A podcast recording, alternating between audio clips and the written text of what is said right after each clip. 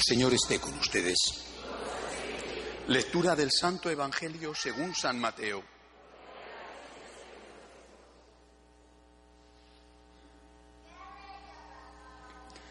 En aquel tiempo Jesús dijo a sus apóstoles, El discípulo no es más que el maestro, ni el criado más que su Señor.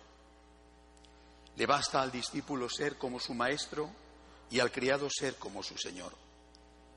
Si al Señor de la casa lo han llamado Satanás, ¿qué no dirán de vosotros? No teman a los hombres. No hay nada oculto que no llegue a descubrirse. No hay secreto que no llegue a saberse. Lo que les digo de noche, repítanlo en pleno día y lo que les digo al oído, pregónenlo desde la azotea. No tengan miedo a los que matan el cuerpo, pero no pueden matar el alma. Teman más bien a quien puede arrojar al lugar de castigo el alma y el cuerpo. ¿No es verdad que se venden dos pajarillos por una moneda? Sin embargo, ni uno solo de ellos cae por tierra si no lo permite el Padre. En cuanto a ustedes, hasta los cabellos de su cabeza están contados. Por lo tanto, no tengan miedo, porque ustedes valen mucho más que todos los pájaros del mundo. Quien me reconozca delante de los hombres, yo también lo reconoceré ante mi Padre que está en los cielos. Pero al que me niegue delante de los hombres, yo también lo negaré ante mi Padre que está en los cielos. Palabra del Señor. Pueden sentarse. Fíjense que estas palabras de Jesús, algunas de ellas pueden darnos algo de temor, en realidad son palabras de esperanza. Cuando el Señor dice, nada hay oculto que no llegue a saberse, quizá alguno piense, Dios mío, si se sabe aquello que hice, ¿qué va a pensar la gente de mí? Es posible que el Señor esté refiriéndose a eso. Pero yo creo, eso también ocurrirá, por supuesto, pero yo creo que por el contexto dice Jesús, no teman a los hombres. No hay nada oculto que no llegue a descubrirse. Quizá lo que está queriendo decirnos es justo lo contrario. ¿Cuántas buenas acciones pasan desapercibidas? En la vida, en el trabajo, en la familia, te encuentras con personas expertas en no hacer nada pero en figurar que lo hacen todo.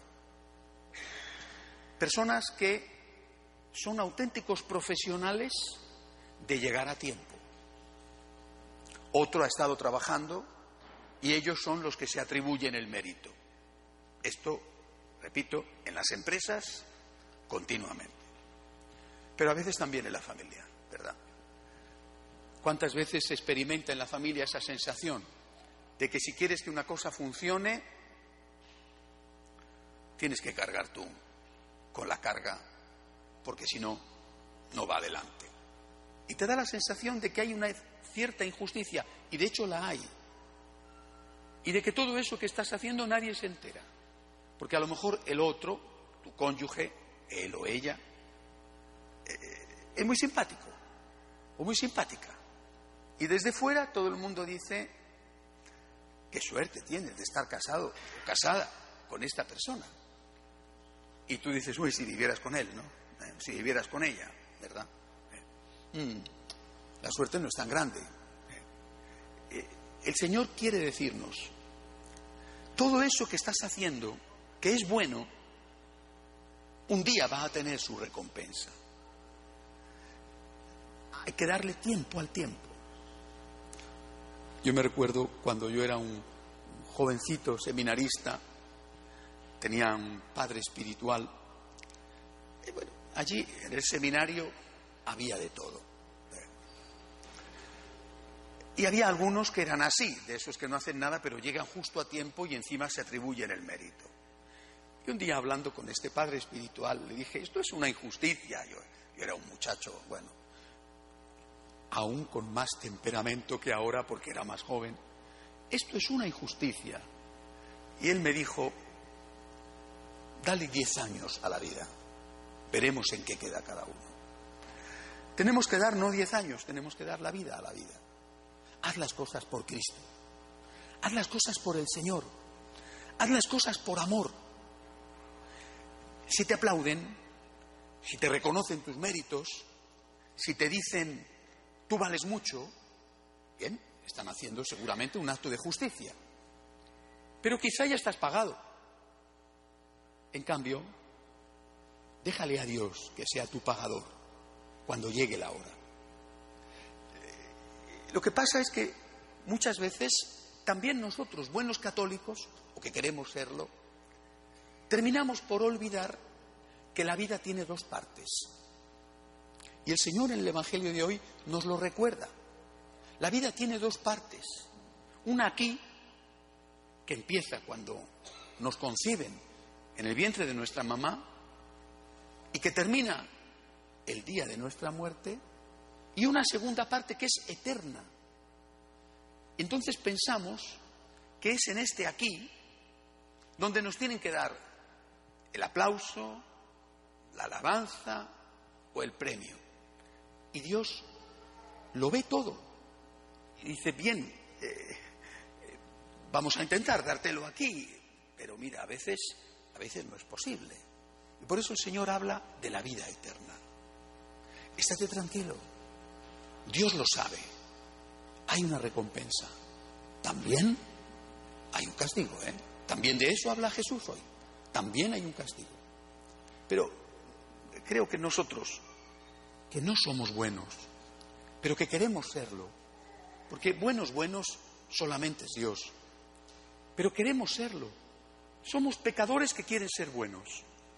Y tenemos obras buenas en las manos y otras no tan buenas. Y estamos arrepentidos de las obras malas. Nosotros tenemos que ver las cosas con los ojos de Dios.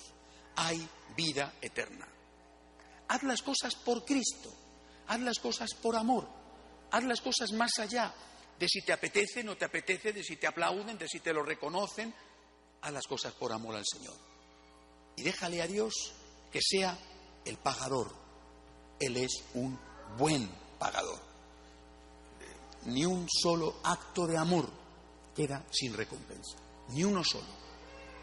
Y quién sabe si a lo mejor, justo cuando más necesitas esa ayuda de Dios, el Señor dice, por aquello que hiciste, por aquel bien que hiciste, por aquella limosna que diste, por aquella persona a la que perdonaste, por aquella ayuda que ofreciste, ahora yo te ayudo a ti.